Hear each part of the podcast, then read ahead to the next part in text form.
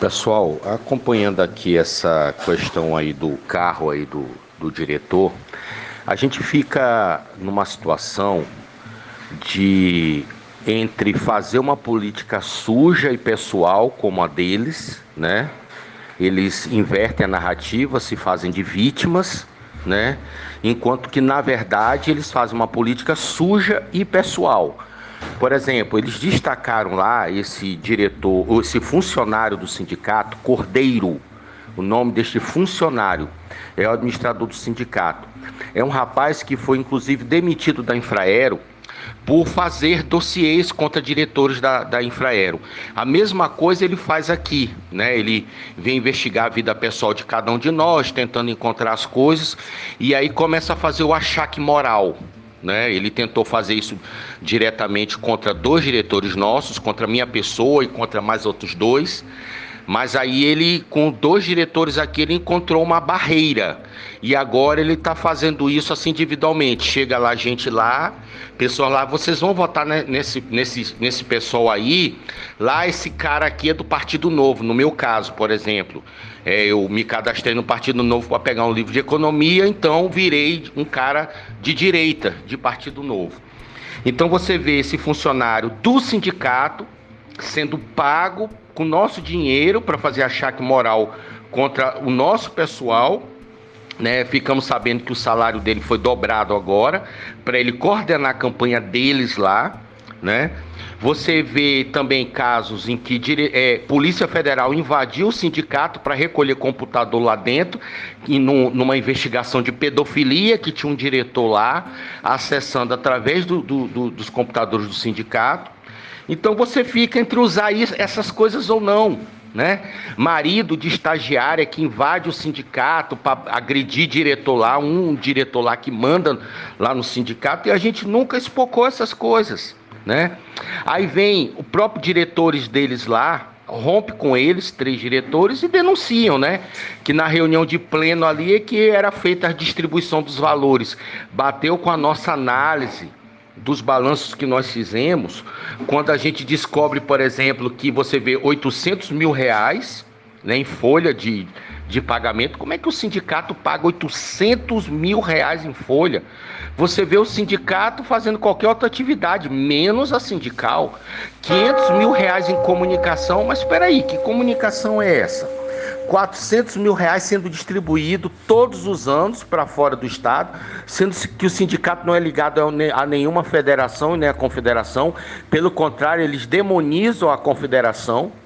Né? Mas mandam dinheiro para diretor de outro sindicato, mandam dinheiro para a Rádio Tambor, onde diretora deles, uma diretora deles, é, sei lá, se ela é funcionária ou dona da Rádio Tambor. Eu sei que ela é apresentadora lá na Rádio Tambor. Aí doa mensalmente dinheiro para essa Rádio Tambor. Aí você vê as dependências do sindicato sendo usado pelo partido PSTU, onde o presidente do sindicato é presidente do diretório do PSTU e você vê lá diversos eventos do PSTU, né, uma sigla de extrema esquerda uma sigla que bate mais na própria esquerda do que na direita. E aí você, como bancário, como associado, você faz os requerimentos para ter acesso a essas prestações de contas e essas outras explicações devidas, e eles não respondem os requerimentos e inverte a narrativa.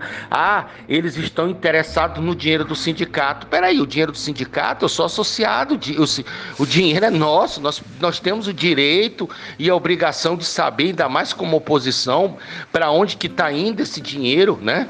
Que a gente já está sabendo, né? É, é, o, o diretor deles lá denunciou, o Ministério Público do Trabalho, abriu inquérito contra eles para responderem isso, e onde própria, essa própria diretora aí da Rádio Tambor, ela diz assim, ah, se passou pela reunião do pleno, então está tudo legal. Não, não está tudo legal não.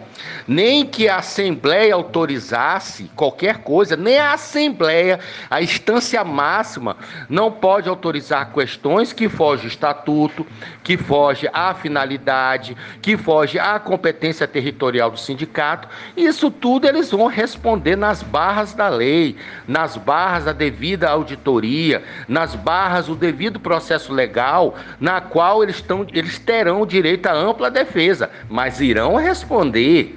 mas eles vão ter que responder isso aí.